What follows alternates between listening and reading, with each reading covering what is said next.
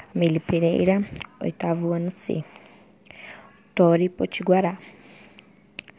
O Tori é uma dança circular realizada por vários povos indígenas que vivem no Nordeste brasileiro, entre eles os remanescentes do povo potiguará. Atualmente, essa dança expressa o espírito coletivo e a resistência dos povos indígenas. Em geral, acontecem em 19 de abril, com parte das festividades do Dia do Índio.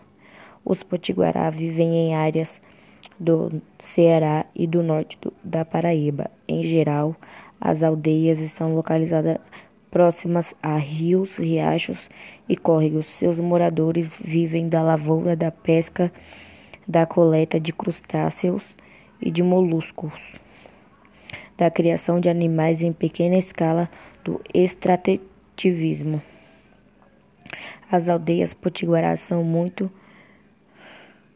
parecidas com pequenas vilas. As casas são feitas de tijolos e dispostas de forma paralela. Em cada uma delas, geralmente, vive apenas uma família composta dos pais e dos filhos solteiros.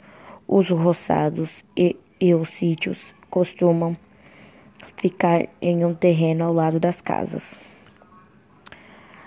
Após o, após o contato com os portugueses durante o período colonial, muitos indígenas potiguarás foram convertidos à religião católica, mesclando sua cultura com a dos colonizadores. Por isso, muitas aldeias contam com uma capela em que há imagens de santos padroeiros ou de devoção. Atualmente, atualmente muitos potiguará têm buscado resgatar sua cultura de origem, re, reaprendendo a língua tupi-guarani e retomando rituais com o Tori,